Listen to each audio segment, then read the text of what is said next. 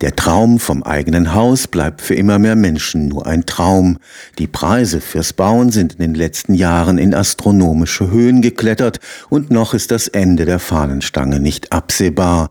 Die enorme Teuerung hat viel mit Immobilienspekulation zu tun, aber auch die Rohstoffe gehen uns langsam aus. Sand und Kies für die Herstellung von Beton werden knapp. Die Herstellung von Zement erzeugt dreimal mehr klimaschädliche Emissionen als der gesamte Flug Flugverkehr.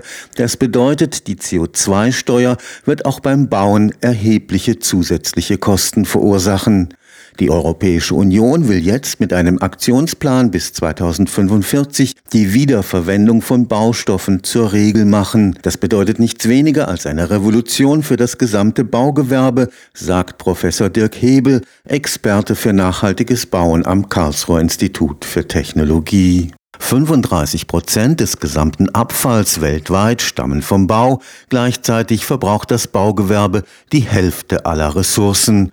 Nur konsequentes Recycling kann nach Überzeugung des Experten verhindern, dass das Bauen bald unbezahlbar wird. Schauen Sie sich die Entwicklung der Baumaterialpreise an. Das Schnittholz, das wir einsetzen im Holzbau, hat sich in den letzten halben Jahr ungefähr verdreifacht. Gipskarton hat sich verdoppelt. Metalle haben sich verdoppelt. Das heißt, alles das, was der Club of Rome bereits Anfang der 70er Jahre vorausgesagt hat, hat sich mit einer kleinen Verzögerung von fünf bis zehn Jahren im Endeffekt bewahrheitet. Das heißt, dass die Verknappung der Reserven, die Reserve ist das, was wir heute technologisch, ökologisch und ökonomisch und auch ethisch überhaupt noch abbauen können, dass sich die Verknappung dieser Reserve im Endeffekt ökonomisch extrem niederschlägt. Und das erleben wir gerade. Professor Dirk Hebel ist Experte für nachhaltiges Bauen am Karlsruher Institut für Technologie.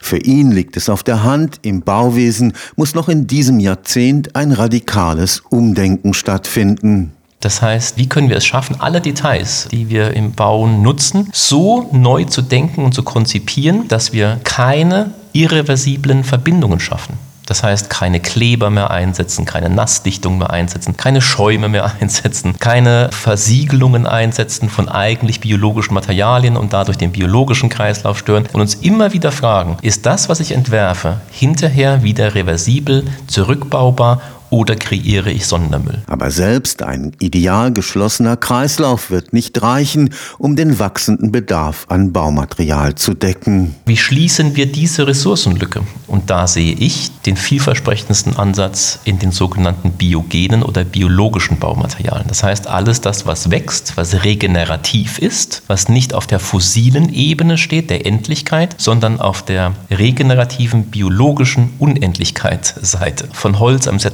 traditionellen Baustoff angefangen, bis hin zu neuartigen Forschungen, die wir im Bereich der Pilzmyzelien durchführen oder Bambus oder andere Gräser wie Hanf und Flachs, um diese Fokussierung und diese Monopolisierung auf wenige einzelne Baustoffe endlich zu durchbrechen und Alternativen anzubieten, wie wir in Zukunft diese Lücke schließen könnten. Traditionelle alternative Baumaterialien wie Lehm werden in den Industrieländern gegenwärtig kaum eingesetzt. Der Grund, warum Lehm zum Beispiel in Zentraleuropa nicht mehr en vogue ist und nicht mehr in breiter Masse industriell gefertigt wird oder eingesetzt wird, ist natürlich, wenn wir zum Beispiel an Stampflehm denken, auch eine Frage der Arbeitszeit. Das heißt, währenddem wir in Afrika oder in Südamerika noch sehr viel Lehmbau sehen können und auch eingesetzt wird, weil dort Arbeitszeit einfach günstiger ist als bei uns, hat sich hier in Europa eine Industrie natürlich durchgesetzt, die die maschinelle Fertigung in Produktionsstätten zugefügt wird, die, die nicht mehr eins zu eins der gleiche Ort des Bauens sind. Ja, also wir haben eine Entkopplung der Baustelle und der Produktion von Baustoffen. Und dadurch ist das Handwerk auf einmal eine sehr